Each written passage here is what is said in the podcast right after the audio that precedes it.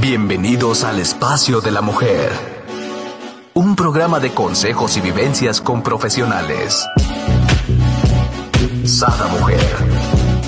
Un espacio para la mujer empoderada y plena. Un espacio para la mujer de hoy. Sada Mujer. Brenda Ruiz e invitadas te harán pasar un rato agradable con información, tips y consejos para la mujer actual. Sada Mujer. Muy buenos días, queridos amigos. Les doy la bienvenida a un nuevo programa de Sada Mujer. ¿Y qué creen? El día de hoy tenemos invitada de lujo a Lili, nuestra gran amiga practicante del programa Alanon, con un tema que, bueno, yo ya ahorita voy a empezar a ponerme aquí mi casco. ¿Eh? Codependencia. ¡Wow! Este, Ay, ¿quién no ha amiga, tenido sí. codependencia, no? Bienvenida, Lili. Hola Brendita, buen día, ¿cómo estás? Y buen día a toda la audiencia. Buenos días. Oye, ahora sí nos vas a dar buenos cocolazos, pero más que los cocolazos, quiero que aprendamos, ¿no? Exacto. No se trata de cocolas, se Ajá. trata de que tomemos conciencia y veamos qué está pasando ahí con todas nuestras relaciones. Así es. Yo creo que ya muchas de las mujeres que nos están viendo y escuchando ya llevan, ¿no? Un, un- Un camino. un caminito recorrido. Si están aquí en. Sada Mujer, lo más probable es que, es que sí, por algo lo, lo buscaste y si no, pues te invitamos a que lo empieces a recorrer. Pero eh, sí es muy importante y es muy enriquece- enriquecedor conocer, ¿no? Cuando venimos, mira, hasta allá de los nervios me estoy trabando, de una, No, tranquila, tranquila, Brendita, tranquila. no me quiero ventanear, no me quiero ventanear. no me quiero ventanear. Cuando Ok, venimos de una codependencia, ¿no? O tendemos, ¿no? Porque es algo que no se quita, ¿verdad, amiga? ¿O sí? Pues mira, Brendita, más bien yo diría que es un tipo de, de forma de relacionarnos con los demás que aprendemos desde nuestros hogares. O sea, cada niño, cada bebé trae ya, hace cuenta como una computadora, ¿no? Trae su memoria limpiecita y, y le vamos a ir metiendo información a lo largo de la vida, ¿no? Igual que a, a la memoria de tu computadora le vas poniendo información.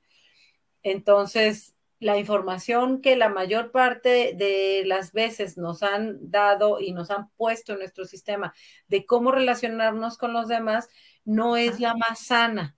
O sea, es- son relaciones que luego, ya cuando estamos grandes decimos, pero ¿por qué elegí esta pareja? Pues porque no había otra forma en la que hubieras elegido de una manera diferente, porque así fuiste educado, ¿no? Eso fue lo que viste, cómo se relacionaba tu papá y tu mamá.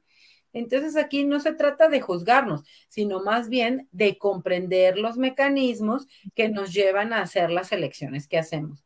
Entonces, Claro. si no son satisfactorias las relaciones que tenemos, pues hay que buscar caminitos para encontrar formas más satisfactorias de relacionarnos con los demás, ¿verdad? Y más saludables. Sí, o sea, no podemos tener una o encontrar una pareja sana de una relación con una relación sana si nunca la hemos visto o la hemos vi- vivido, ¿no?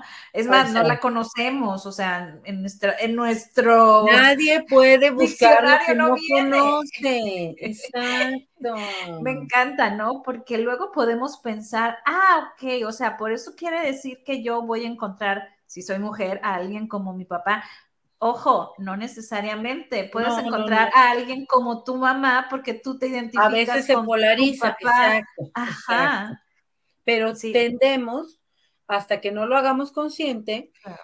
a repetir los patrones que hemos aprendido. Entonces, cuando tú te empiezas a relacionar en pareja, Brendita, ¿qué haces? Pues sacas el cassette de la pareja más cercana que tuviste en tu vida, que por lo general son los papás, Los padres, ¿verdad? obvio. Entonces, a ver, pues, ¿cómo era la dinámica? Ah, pues uno dominaba y el otro se sometía, o uno era abusivo y el otro permitía el abuso, o uno siempre doblaba las manitas y el otro era bien tirano, o sea, no, la mayor parte de las veces no tenemos como modelos saludables. Hay que empezar a crearlos, pero los creamos desde la conciencia, porque si em- seguimos reaccionando en el automático, pues lógicamente, pues vamos a seguir creando más de lo mismo. Exacto. Y eso no queremos para nuestros hijos, ¿verdad? No, dijo todo el público. dense cuenta, o sea, si el motivador suficiente no fue que ustedes tengan relaciones satisfactorias, pues qué tal que sus hijos sí puedan tener relaciones satisfactorias. Y si ustedes no rompen el patrón, pues ellos cómo van a aprender de algo más saludable para relacionarse. Si no lo conocen tampoco. Nunca lo han vivido ni visto, siquiera. Pues no tienen ni idea. Aquí me encantaría que nos dijeras, hay tres tipos de adicciones a este tipo de codependencia, ¿no? O sea, no solamente estamos hablando de parejas, ¿verdad? Me gustaría hablar primero, para empezar el tema y para empezar a, entrar en el tema, me gustaría hablar de los tipos de adicciones que hay. ¿Ok? Podemos tener adicciones a las personas, como lo es la codependencia, adicciones a las sustancias, a las drogas, a las pastillas, a, este, al alcohol y también a comportamientos. Como por ejemplo, este, comportamientos compulsivos, ¿no? Como el comer compulsivamente, el jugar compulsivamente, el comprar compulsivamente. Y por eso ahora vemos que hay grupos de 12 pasos para cada tipo de adicción, ¿no? O sea, para, hay para adictos al sexo, hay para fumadores, hay para alcohólicos, hay para este, drogadictos, hay para este, los que juegan, también hay un, hay un grupo especial de 12 pasos, porque ya se vio, y ahora imagínate, con la adicción ahora que no solo los chamacos, sino también los adultos ya tenemos al celular, es otro tipo de adicción, Brendita. Aquí me encantaría que nos dieras después nos ah, programas sobre esos 12 pasos sobre diferentes cosas porque están muy interesantes. Por ejemplo, mi marido fuma, o sea, qué padre que con estos 12 pasos pudiera ayudar a, dejar el cigarro, ¿no? Porque he intentado pastillas, parches, lo que menos se te ocurra y no lo ha logrado, ¿no? Sí, sí, sí.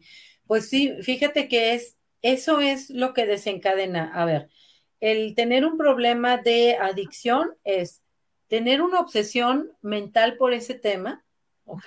Si no estás fumando, estás pensando en cuando vas a fumar. Si no estás comiendo, estás pensando en, en cuando vas a comer, ¿no? Si no estás jugando, estás pensando cuando vas obsesivamente, o sea, es el tema que llena tu vida, ¿no? Por la ansiedad. Y la otra es la compulsión física, o sea, no solo lo piensas, sino luego ya lo haces, ¿no? O sea, o comes, o fumas, o juegas.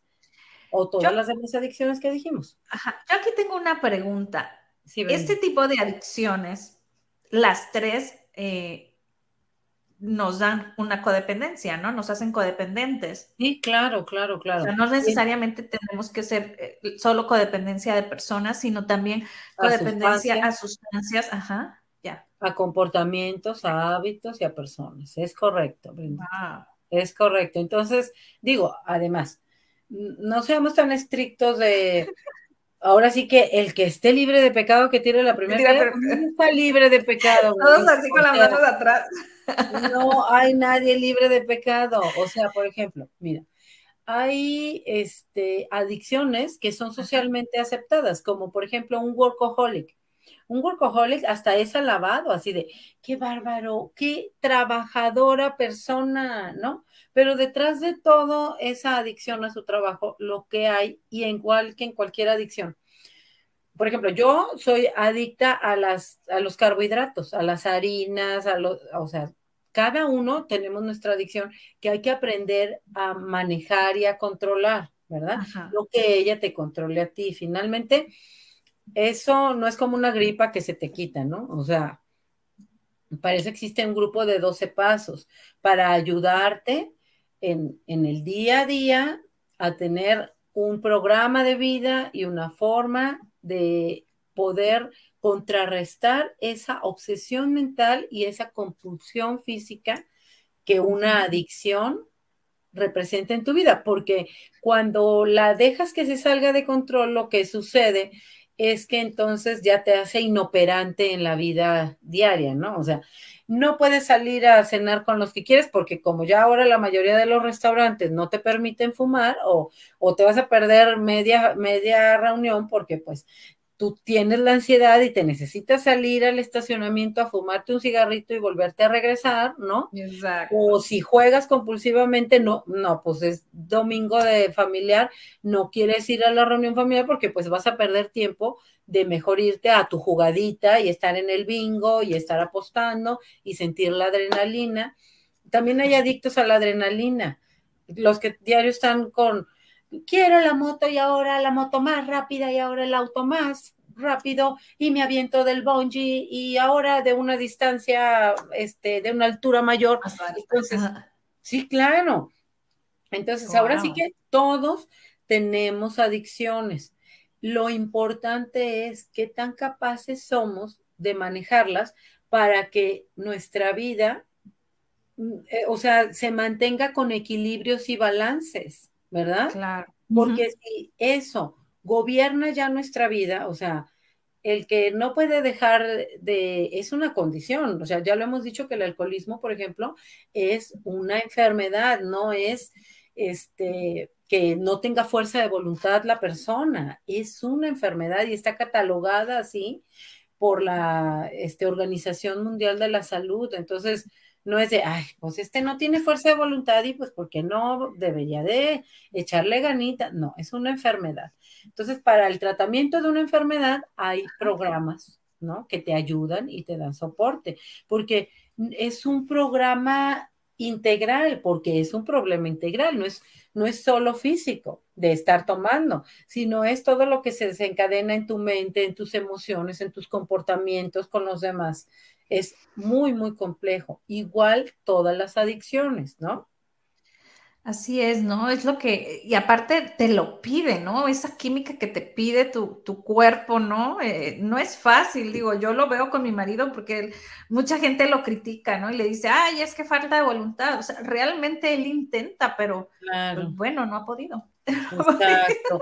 Y fíjate, Brendita, haz de cuenta, todos en la vida eso para los demás, los que somos los familiares del que tiene una determinada adicción que ya está un poquito fuera de control, es un problema para, pero para ellos es una solución, una solución a su ansiedad, por ejemplo, el que fuma, pues una solución, siente un descanso a su ansiedad cuando está fumando. El que, el que encuentra en los carbohidratos y en la comida, este, también con eso baja la ansiedad cuando estás comiendo algo. O sea, a ver, cuando traes ansiedad, no es que se te van a antojar unos chayotes con limón, sal y chile, ¿verdad? No, o sea, no. Se te antoja un pastelito, un panecito, un chocolatito, unas galletitas, eso es lo que te tranquiliza. Entonces, bueno, te sube otros niveles, este, que no te permiten estar saludable. Entonces, cuando ya todos tenemos este, adicciones que son como las muletas que utilizamos para ir por la vida, ¿no? O sea, ¿quién se empastilla para no estar pensando, no estar sintiendo, ¿no? Sí, definitivamente es como un ansiolítico, una... Es una muleta para que te ayude en la vida, para, para manejar tu ansiedad. Así es. Y por ejemplo, aquí cuando estamos, es como una obsesión mental, ¿no? Y compulsiva físicamente, como bien nos, nos es Correcto.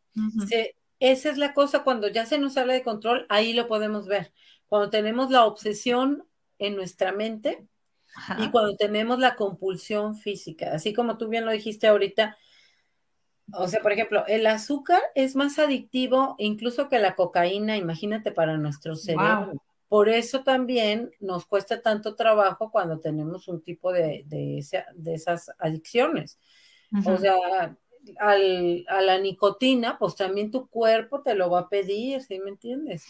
Por eso tienen que ser programas que te van llevando de la mano, donde hay más personas que están viviendo el mismo proceso que tú y, te, y no te vas a sentir solo en el camino, sino te vas a sentir apoyado, no yo sola contra el mundo, sino, ah, bueno, hay todo, toda una familia, porque ya se vuelven como de tu familia, este, toda una familia que está conmigo en este proceso, ¿no? Entonces, este, Pues sí, es muy interesante. Los grupos de 12 pasos es de verdad tablas de salvación para literalmente miles de familias en todo el mundo, Brandita. Y aquí quisiera hacer una pausa para volverlas a recordar.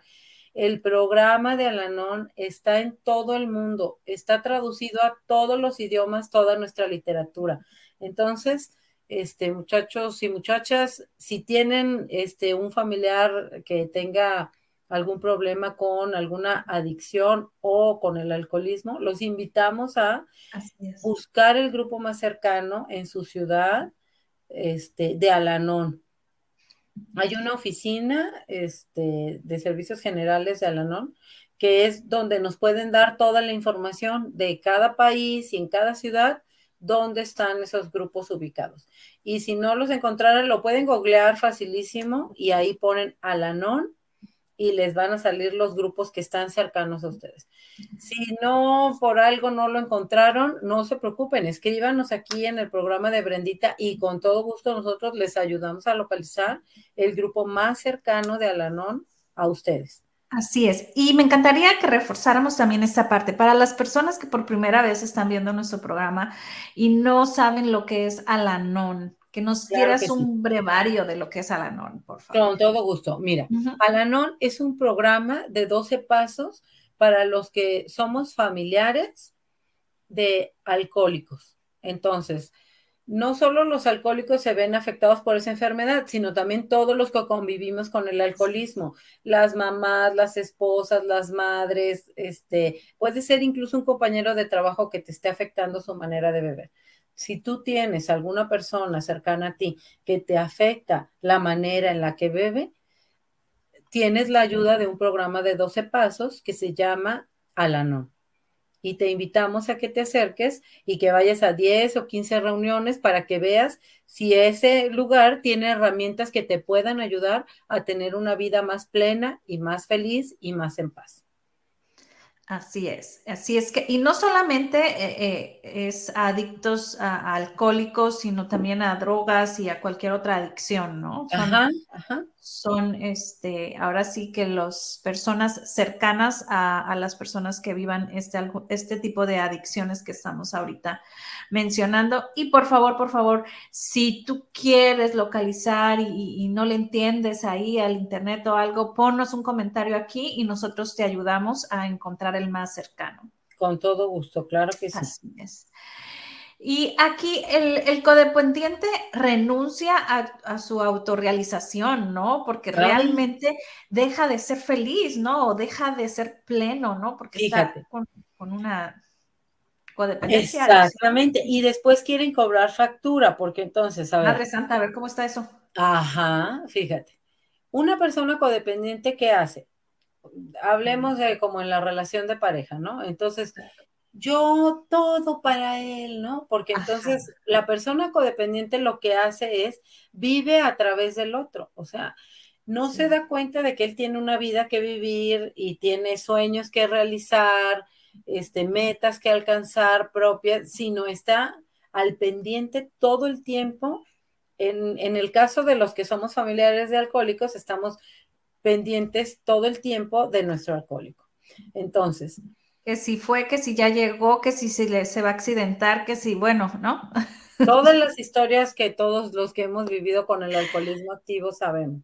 Llegó bien, lo detuvo el torito, le quitaron el coche, este, habrá chocado, estará bien, o sea, todo, todo. Ya se gastó todo el dinero, le habrá quedado algo, lo asaltaron, lo, o sea, todo lo que conlleva los problemas del alcoholismo y de vivir con un alcoholismo activo, ¿no?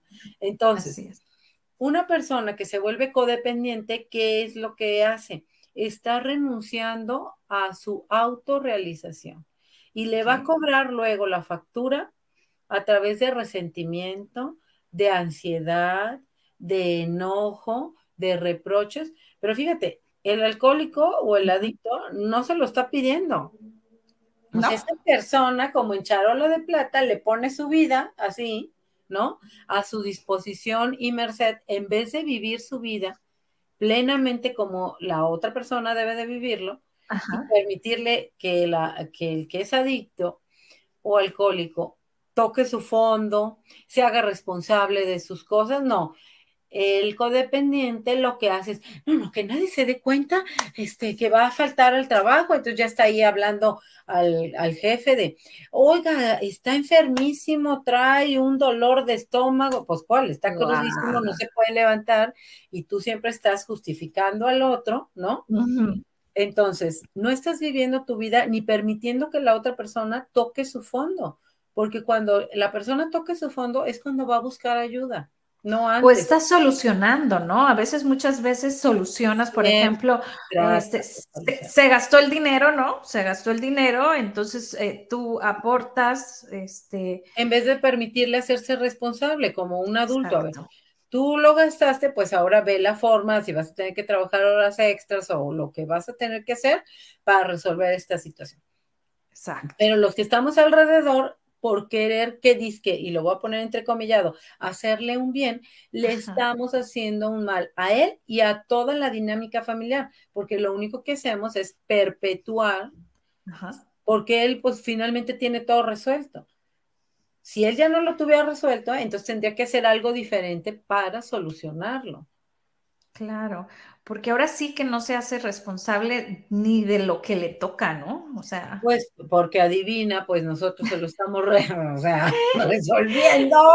claro, ¿no? Este, ahí, y, y digo, bueno, desgraciadamente la gran mayoría de las veces somos las mujeres, ¿no? Las que nos exacto. creemos, este, y, y hablo de mujeres de toda índole, ¿no? Desde la esposa, la hija, la la mamá. mamá, Ajá, Este, la hermana, a veces son hasta las hermanas, Sí. o sea, de, de que bueno, es la hermana que está soltera y tal y tal, y pues a ver, ¿no? O sea, en vez de hacernos, fíjate, eso es solo una evasión Ajá, para hacernos responsables de nuestra vida, porque entonces siempre nos podemos justificar, no, es que yo no viajé porque pues toda la vida estuve cuidando a mi a mi marido.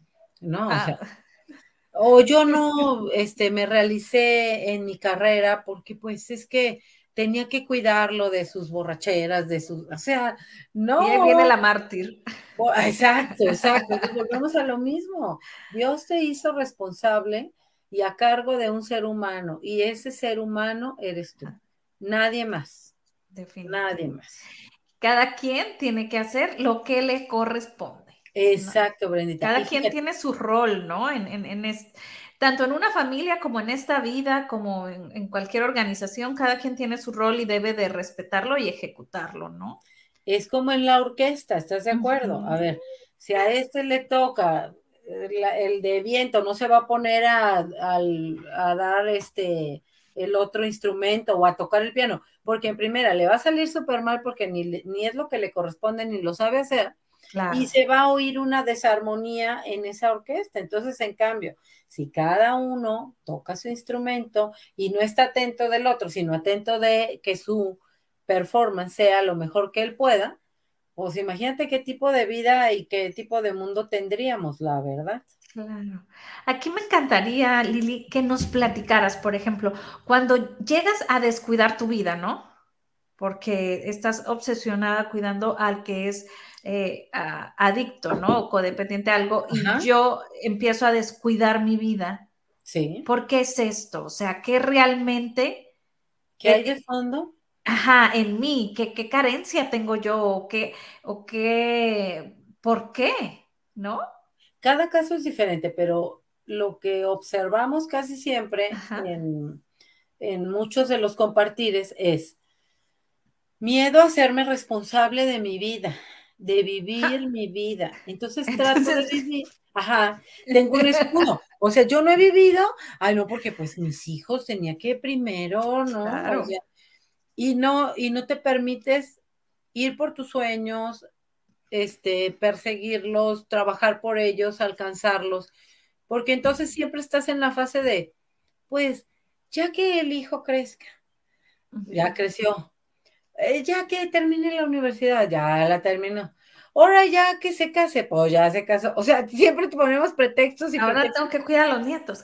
Exacto, Brenda. y vuelve el círculo. es. Y entonces, ¿cuándo me toca vivir a mí? Y entonces luego ya entro en el quererles cobrar de, Es que yo, por ustedes, me sacrifiqué. Mamacita, nadie te lo pidió. O sea, tú tienes todo el derecho de vivir tu vida y tienes que vivirla. O sea, no eres la cuidadora de los nietos. Tú tienes una vida que vivir, tus viajes que hacer, personas que conocer, cursos que aprender. O sea, hay un chorro de vida ahí para nosotros, pero nos da miedo vivirla. Wow. ¿Y por qué nos da miedo, Lili?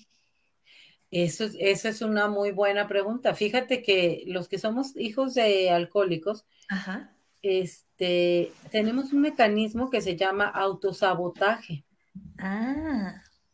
Entonces, imagínate, va tu trabajo súper bien, ¿no? Así, ay, no, qué buen trabajo, no, le, le dieron un ascenso, ya le van a pagar 30% más y de repente te enteras de que lo corrieron. ¿Qué pasó? Pues el muchacho se autosaboteó, todo estaba tan bien que cómo va a poder manejar algo que va yendo tan bien. Va en una relación, la novia súper mona, lo quiere un chorro, se llevan súper bien, y este mete las cuatro haciendo un desmadre, o sea, eso es el autosabotaje. Y necesitamos estar muy conscientes para que lo podamos trabajar, porque a veces cuando todo pinta muy bonito, dentro de nosotros una vocecita dice, algo va a salir mal, tú espérate, tú espérate, tú espérate. Entonces, solo conscientemente vamos a ser capaces de acallar esas voces que nos dan miedo de estar triunfando y de estar, que las cosas estén sucediendo muy bien, Brendita. ¿Por qué? Porque, a ver, no estamos acostumbrados a eso. Hemos estado acostumbrados como familiares de alcohólicos a vivir en el caos, a que hoy están de buenas, mañana están de malas. O sea, como una así, yo, yo emocional, así de, sí, no, no, sí, te odio, te amo, no puedo vivir sin ti, vete, ya nunca en la vida te quiero volver a ver. Entonces, para nosotros es rarísimo tener periodos largos donde las cosas marchen bien donde no haya algo que resolver o alguien a quien arreglarle la vida. Wow. Qué fuerte, ¿verdad? Sí, y, la verdad no nos damos cuenta, pero yo creo que a la gran mayoría nos pasa este tipo de sabotaje, ¿no? En diferentes áreas de, nuestra vida, ¿no? Y, qué importante el identificarlo, ¿no? Bien comentábamos al inicio, o sea, ¿cómo vamos a tener ah, o vamos a buscar o querer una pareja sana si nunca la hemos visto, no la conocemos, ¿no? Entonces, ¿cómo vamos a querer una vida ah, de éxito? Próspera, feliz, exitoso. Si nunca la hemos visto, siempre hemos visto a nuestros papás batallando con el dinero o con, ¿no? O sea, con muchos temas, con las relaciones, con los trabajos, y cómo vamos a querer nosotros, este, manifestarlo. Hasta un nivel inconsciente es como, como muy soberbio de nuestra parte porque diríamos, si ni nuestros papás lo han logrado, ¿no? Y ahí comienza otro tema que es tipo las lealtades, que no somos capaces como de... Porque a ver, si a mi familia siempre le ha ido así y siempre ha tenido tal cantidad de dinero, ¿quién soy yo para creerme que yo puedo pues puede ser el que rompa el patrón y que le muestre a las siguientes generaciones cómo vivir bonito, vivir bien, ser una persona exitosa, tener relaciones de calidad donde seas amado, respetado, tomado en cuenta, tener grandes cantidades de dinero. Está bien permitirte ser esa, ese elemento, ese escalón en tu familia que va a romper el patrón que han traído todas las generaciones anteriores. Está bien. Ah, me atrevería a, agregar, ¿no? Lo más triste es que lo deseas, ¿no? O sea, por ejemplo, deseas esa, esa vida de prosperidad o deseas esa pareja eh, con una relación sana, eh, porque a lo mejor la viste o la ves con algún amigo o con alguien, ¿no? y lo deseas y muy probablemente lo tengas. Y lo, podrías, podrías accesar a él. Lo pero lo tienes y, y lo ensucias y lo pudres. ¿Y, por qué? porque te saboteas. Autosabotaje se llama ese. Mira, hay un libro muy bueno de una doctora que se llama Claudia Black. Ajá, Déjame ver si me voy a acordar del título, pero en general ella estudió durante muchos años de su carrera a los hijos de adultos y ella es una de las que habla de ese tema del autosabotaje. Interesantísimo, ¿eh? interesantísimo toda la investigación que hizo a lo largo de su vida. Este, vale mucho, no la pena, vale mucho el gozo encontrar a esa autora y hay de, de hecho tiene también hasta videos en YouTube. Se llama Eso no me sucederá. Ok, no, hay otro. No, no es Autosabotaje, hay uno que se llama, ah, no, pero él es, otro, es otro.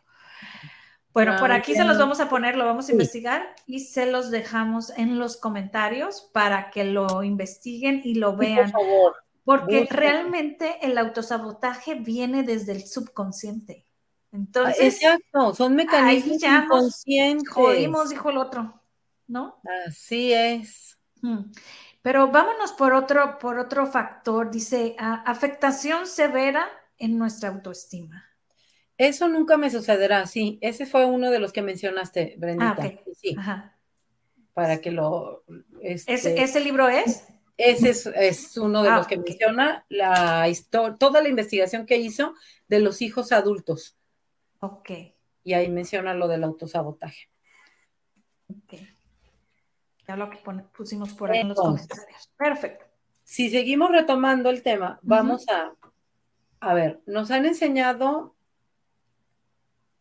especialmente en nuestras familias latinas, Brendita, hay un mecanismo muy chistoso. ¿Cuál es? El de que no nos hacen responsables de nosotros mismos.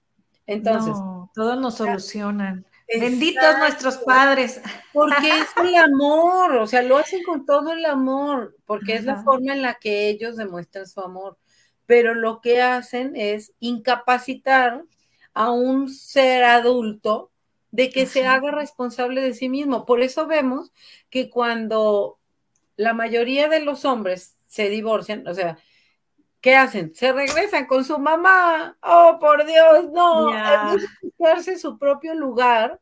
Y entonces tú ves al señor cuarentón que la mamá volvió otra vez al estatus de hijo de familia y entonces la mamá ya le lava la ropita, le cocina su comidita. O sea, pero señor, es usted un señor de 40 o 50 años porque no se responsable de su vida busca su propio espacio, se cocina su propia comida y se lava su propia ropita, ¿no? Entonces, este, los invito a que lo hagan para que aprendan a agarrar las riendas de su vida. De igualmente las mujeres que Igual se divorcian, las sí, sí, porque luego se vuelven las hermanas de sus hijos, ¿no? Es correcto. Entonces, también las mujeres, o sea, una cosa es ayudar y sí recibir la ayuda y pedir la ayuda y ofrecer la ayuda es buenísimo. Y otra es resolver totalmente la situación. Todos tenemos derecho a recibir ayuda, claro, y también tenemos derecho a pedir la ayuda, por supuesto, pero no que te resuelvan toda la vida. No, no, tu vida te pertenece a ti, tú tienes que hacerte responsable de tu vida, de tus finanzas, de tus este, necesidades emocionales, psicológicas, espirituales. Tú eres el único responsable. Pero un codependiente no lo sabe y entonces, pues, ¿qué hace? Y aquí, eh, ¿este va aunado a, que no sabemos poner límites o no? Sí, claro. O sea, a ver, un codependiente no va a saber, vamos a ver varias características que tienen los codependientes. Entre algunas de ellas es una que va a afectar severamente a su autoestima, porque él pasa su valor en cuanto a qué tanto es necesario él para resolver los problemas del objeto de su obsesión, ¿no? O sea, llámese hijos, llámese esposo, ¿no? Sí. Entonces, toda su atención y su energía está basada en resolver, resolver, resolver, pero no para él, resolver para su familiar eh, del que quiere tener la total atención. o sea, imagínate, Brentita. Entonces, el maridito, pues para que no se le salga del guacal, entonces está obsesiva ahí, haciéndole todo lo que él podría hacer por sí mismo, pero no, esta señora es capaz de hasta sacarle sus calcetines, los calzones, lo que se va a poner ese día, ¿no? Porque es su misma codependencia que lo lleva. Una cosa es que por amabilidad uno lo quiere hacer. Acuérdate que desde dónde hacemos las cosas es lo más relevante. claro. y que, atrás de todo eso que hay, ¿qué es lo que yo quiero obtener de eso que yo estoy haciendo? Lo estoy haciendo porque lo amo como una muestra de cariño, adelante. Lo quiero hacer para, según yo en mi cabecita loca, tener el control y hacerme imprescindible para él, ¿no? Para que de esa forma no me pueda abandonar, no, no se pueda ir, no me pueda dejar, porque ¿dónde va a encontrar otra más taruga que yo que me pongo de tapete? ¿No? O sea, pues no. Me encantó como lo dijiste. Pues no se la va a encontrar. Entonces yo ahí me siento supuestamente asegurada de mi, de mi puesto ahí, ¿verdad? Pero pues, ¿en qué está basada entonces esa relación? No en el respeto, no en el querer compartir. No, sino en, el miedo, ¿no? Juntos, en el miedo, exactamente. Miedo. En el miedo. Entonces quieres controlar para sentirte segura y, perder el miedo, ¿no? Y aquí entonces es donde vendría la segunda cualidad, ¿no? Que viene siendo dificultad para establecer límites. Exactamente. Entonces, como yo lo que quiero desde el miedo, porque me da tanto miedo que me quiten el objeto de mi obsesión, ¿no? Ajá. Llámese sustancia, persona, comportamiento, lo que sea. Entonces, me vuelvo permisivo y no marco límites, ¿no? Porque yo tengo mi objetivo fijo. Mi objetivo fijo es, si el objeto de mi obsesión es mi marido, pues yo no quiero perderlo por ningún motivo. Entonces, estoy dispuesta a aceptar hasta pedidos descabellados con tal de estar... Pedidos descabellados. O sea, a veces son pedidos descabellados, este... Claro, ¿no? Que, y entonces, como no estamos en nuestro centro, pues los aceptamos y aceptamos situaciones que son inaceptables con tal de seguir ahí con esa persona, ¿no? Ojo. Qué fuerte, ¿verdad? Sí. Y todos en algún momento de nuestra vida hemos tenido una relación así de loca. claro. o sea, no, no, estamos desde el no juicio, estamos desde el solo estar observando qué es lo que sucede y, cómo nos vamos transformando nosotros y cómo vamos perdiendo el control de nuestra vida, ¿no? O sea, imagínate, no ser capaz de poner un límite, aunque lo estés viendo, pero por el miedo de no perder a esa persona o esa relación tan importante para ti. Wow, ¿no? Qué, qué, importante aquí el poner límites y por ahí tenemos varios programas de poner límites en Sada Mujer. Échense un clavado. Pero la siguiente es nula conciencia de sí mismo y de sus propias necesidades. Obvio, porque como quiere controlar, ¿no? Entonces, primero, pues trato de satisfacer las necesidades del objeto de mi obsesión, ¿no? claro. O sea, el sujeto debe de estar ATM, no importa lo que yo tenga que hacer, si me tengo que poner de tapete, me pondré. Digo, y todo lo que eso trajo destruido y descreado, porque nunca más en la vida queremos estar en una relación así. Pero qué fuerte, Brendita. O sea, cuando estás adentro de esa maraña de una relación codependiente, pues eso es lo que sucede.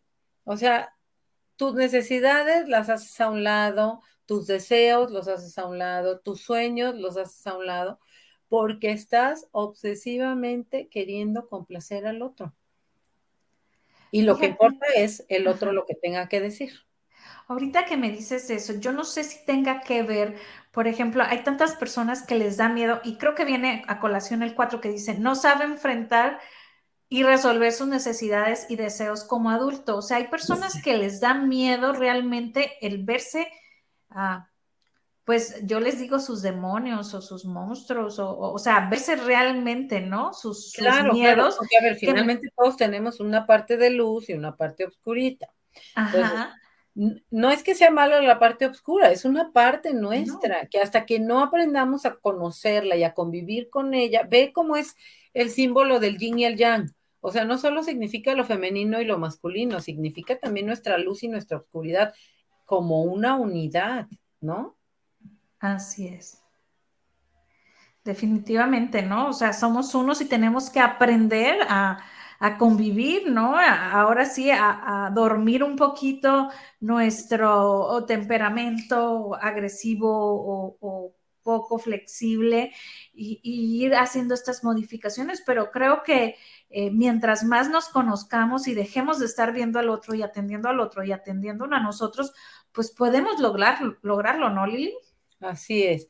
Y hacer, o sea, hace cuenta, no ver nuestros miedos de frente y, y, traértelos. O sea, a mí yo una vez que fui a una, una conferencia se me hizo tan bonito como lo explicó, haz de cuenta, no es de, ahí están los miedos y no les voy a hacer caso y no, no, es que agarras tu miedo, vente, lo agarras del bracito y vamos, un pasito con mi miedo, o sea, porque a ver, ser valiente no es no tener miedo, ser valiente es, a pesar del miedo, evaluar este, los riesgos y todo, y seguir hacia adelante a pesar del miedo. Entonces me encantó esa idea de poder imaginarte como a tu miedo, lo agarras del bracito y vente, a ver, nos da miedo este poner límite. Vente miedo. Dame el bracito y vamos a dar un pasito. Oye, a mí no me parece esta situación por esto, por esto, por esto, lo comunicas de una forma amorosa, respetuosa. Claro. Este es el primer paso venciste una parte de tu miedo, ¿no? O sea, el ir venciendo nuestros miedos nos va a ir llevando a tener relaciones más satisfactorias, Brendita, y más conscientes y de mayor crecimiento. Por ejemplo, para las personas aquí que nos están escuchando y que dicen, a ver, a ver, yo soy codependiente o no soy codependiente. Ok, hay varias características. Ah, ah, ajá, vámonos a las características, porque son características de conducta, ¿no? Así es, realmente. de comportamiento. mucha gente se, se, jacta con decir, no, es que yo no soy codependiente, es que yo lo, lo cuido, ¿no? Este, pero, pero a ver, va, me encantaría que nos fuéramos por ahí desmenuzando una a una. Dice uno, rescatador, el que salva en cada crisis. A ver, todos conocemos en nuestras familias siempre hay un rescatador. Exacto. Todos lo tenemos identificado, ni siquiera lo tenemos que pensar. Ya solo con la definición que diste, cada quien ya tiene ubicado en su familia quién es el rescatador, ¿no? Exacto. Esa es una conducta codependiente. Volvemos a lo mismo. Claro que sí se puede y se debe ayudar, pero no resolver toda la situación. O sea, el que resuelve es el que dice qué se va a hacer, quién lo va a hacer, quién va a dar el recurso o hasta él mismo lo pone. No. Y otra cosa es ayuda. A ver, ayuda es yo estoy aquí para ti, yo te doy el soporte. Tú, el que tiene el problema, ¿qué, ¿qué necesitas de mí? Y permitir que esa persona organice cómo lo va a resolver, cuál es la mejor solución para él y ver qué necesita de nosotros y ver si nosotros estamos dispuestos y podemos y tenemos el tiempo, el dinero, este, las ganas de aportar ese tipo de ayuda que esa persona necesita, ¿no? Exacto. Pero te fijas cómo luego, luego todos supimos quién es el resolvedor en nuestra familia. Ajá, que es al que voy, le digo y ya tengo. Y él, él se va a hacer cargo, ya. Yo ya me lavé las manos como Ponce Pilatos y él va a, va, va a hablarle a Fulanito, va a hablarle a Menganito, él va a mover toda la dinámica familiar para resolver la situación. Entonces, en vez de yo hacerme responsable, ¿no? Y yo resolverla por mí misma. Así es. Eh, y aquí eh, viene el número dos, ¿no? Que dice resolutor hace por otros lo que ellos deberían de hacer por sí mismos. Va muy ligada a la anterior, sí. bendita. Va súper ligada a la anterior. claro. ¿Qué sucede? Pues este resolutor va a hacer eso. Los demás tienen ciertas responsabilidades y tienen ciertas cosas que ellos tendrán que resolver. Ah, pero pues nosotros ya metimos ahí la cucharota. ¿Cómo? No te preocupes, mijito, yo voy y lo hago y, o sea. Pues yo le digo a tu papá que lo haga. Está, exacto. Un muchacho ya de 20 años, 30 años y nosotros todavía tratándolos como si tuvieran cinco, que ni siquiera cuando tuvieran cinco ellos mismos podrían nosotros decirles, aquí estoy para ti, hijo, tú cómo lo quisieras resolver. A ver, ¿qué esta situación? Porque finalmente, mira, como papás, Brendita, yo me doy cuenta que somos los que vamos entrenándolos para el mundo real, porque nosotros no vamos a ser eternos y el mundo real es así. no es que te castigue, el mundo real tiene consecuencias, o sea, si yo hice algo, pues va a tener una consecuencia y yo voy a tener que aprender a lidiar con esa consecuencia de mi acción o, de mi decisión, sea no le vamos a poner ni bueno ni malo, porque no, no creo que existan buenos y malos, más bien ah, existen como correctos o incorrectos, adecuados o inadecuados, este, respuestas, comportamientos, acciones, ¿no? Entonces, este, dale a tu hijo ese entrenamiento que él necesita tener de forma amorosa desde casa, de que cuando algo él hizo, pues él tiene que descubrir los mecanismos para resolverlo porque entonces desde un entorno amoroso tú le estás permitiendo a él desarrollarse y funcionar como tiene que funcionar en el mundo real, no en la burbujita que es su familia, donde tú todo le resuelves. No, mijito, no te preocupes, a ver, yo, mira, ahorita lo vamos a, ¿no? Sí, es re fácil. Ahorita se resuelve rápido. Ya sé, ya sé, ya sé. Pero no hay otra forma en que adquieran esas este, capacidades nuestros hijos, a menos que se los permitamos. Y como el encouragement, ¿no? Como el alentarlos a que ellos hagan eso. Ajá. Aquí me, encanta la que sigue y yo creo que es una de las que más confusión. ¿Eh? Permítame. Sí, dale. Que, más confusión puede causar, ¿no? El de atadura. Pues sí a ver, lo que decíamos, a ver, ¿qué es lo que va a crear una atadura? Un resentimiento anticipado, porque yo no estoy viviendo mi vida por atarme a vivir la tuya para que tú la vivas lo mejor que se pueda. No, cada uno tenemos una vida que vivir y esos lazos que, fíjate, como, hasta cómo lo menciona, atadura. está fuerte. Está fuertísimo, Brenda, cuando deberíamos de ser, como dice Kyle Gibran, ¿no? O sea, como las patas de la mesa, independientes, ¿no? O sea, sosteniendo, ¿no? Pero independientes, no, no atados ahí como familia Meganito, todos ahí, todos juntos, todos juntos, todos, juntos. Sí, la unión sí es muy buena, pero desde la interdependencia, ¿no? Claro. O sea, cada uno tiene sus metas que lograr, este, sus lecciones que aprender, y si yo estoy queriendo siempre resolverle al otro, pues ¿cuándo le permito crecer? ¿Cuándo le permito hacerse responsable de sus acciones? Definitivo. Y yo no voy a ser eterna. Entonces, ¿sabes qué es la mala noticia? Que a la hora de que tú ya no estés este, con él, pues él va a ser un completo inútil o ella porque no va a saber resolver la vida.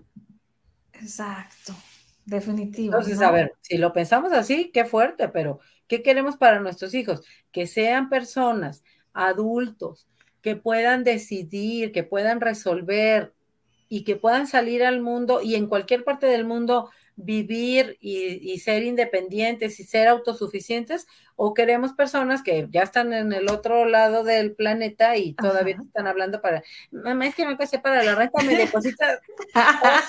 ¿Cómo? Oye, ni cambiar una llanta del auto, no saben luego. Oye, y son hombres. Bueno, me han contado. Nos damos el número cuatro, amiga, porque dice dependiente emocionalmente.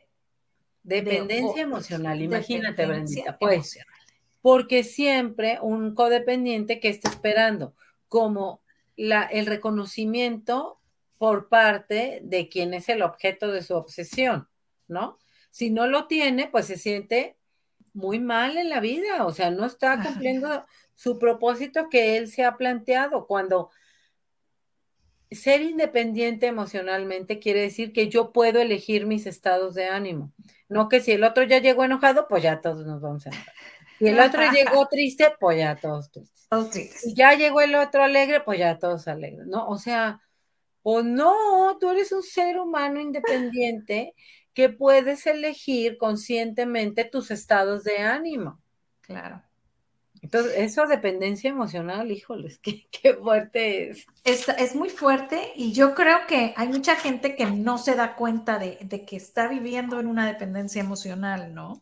La mayoría vivimos así, Brendita, y no nos damos cuenta. Sí, o sea, hay, hay, que poner mucho ojo en si no puedes separar lo que viene siendo tus emociones de las emociones del otro, ¿no? Exacto. Y tus gustos de los gustos del otro, porque fíjate, yo el otro día veía un libro, así se llamaba, ¿Cómo estar en una relación sin divorciarte de ti? Porque... ¡Ay, me encantó!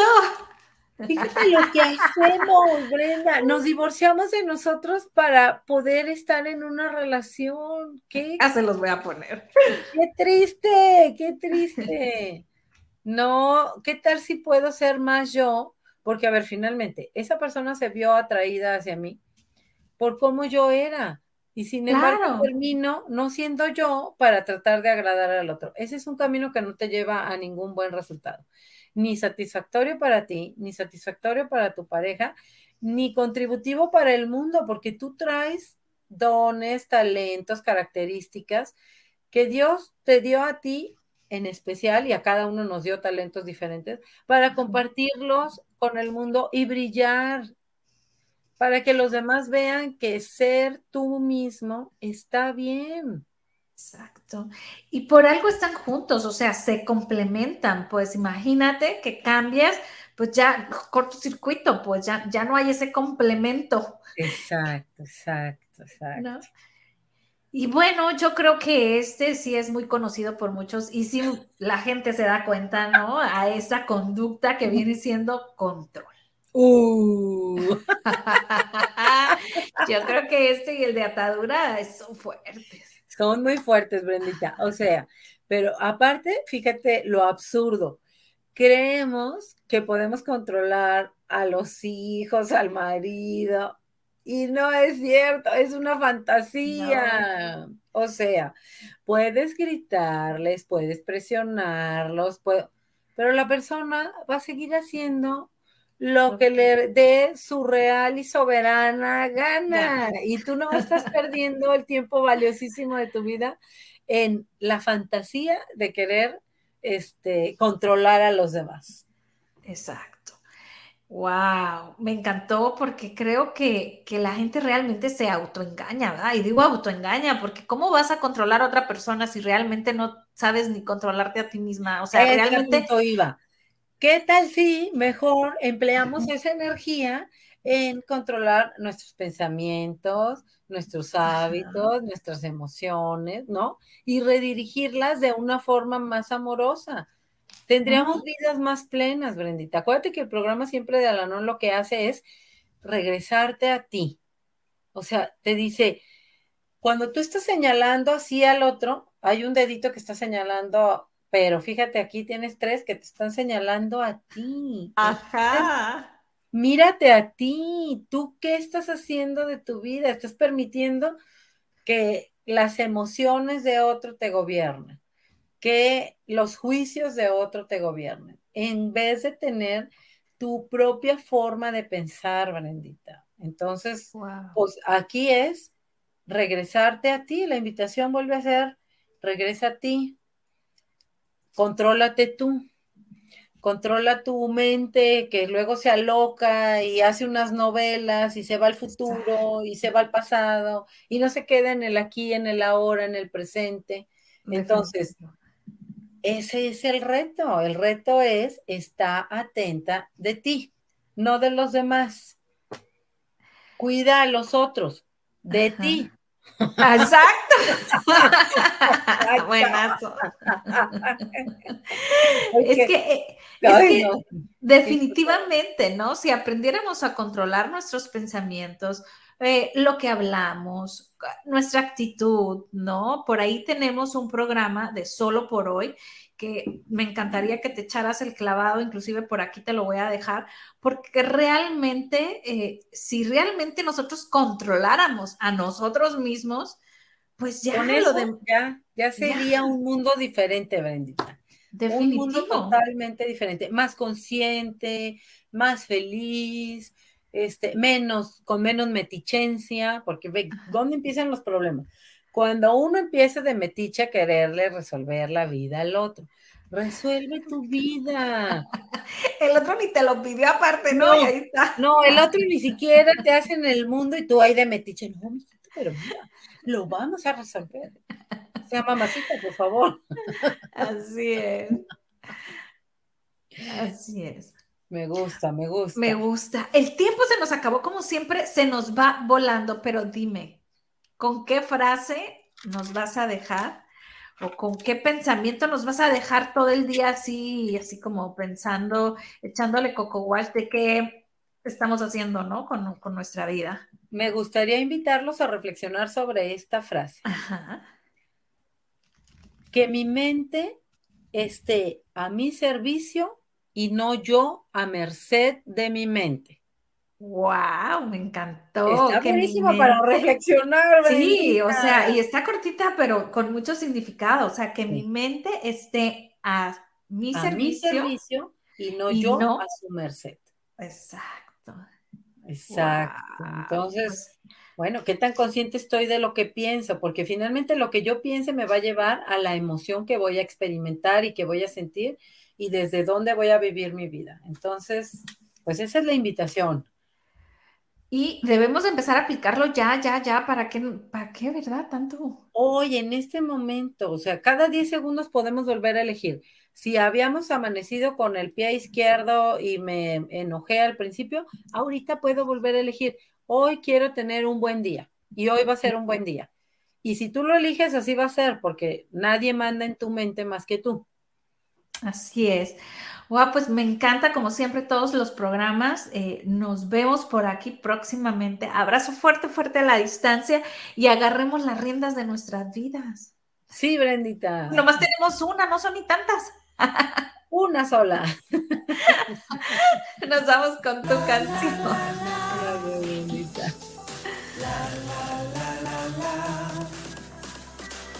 Gracias, Brendita. Late fuerte, bum bum tu corazón, por tu vida, bum bum el corazón, late fuerte, bum tu corazón, bum el corazón, late fuerte, bum el corazón, por tu vida, bum el corazón, late fuerte, bum tu corazón por lo que vales y por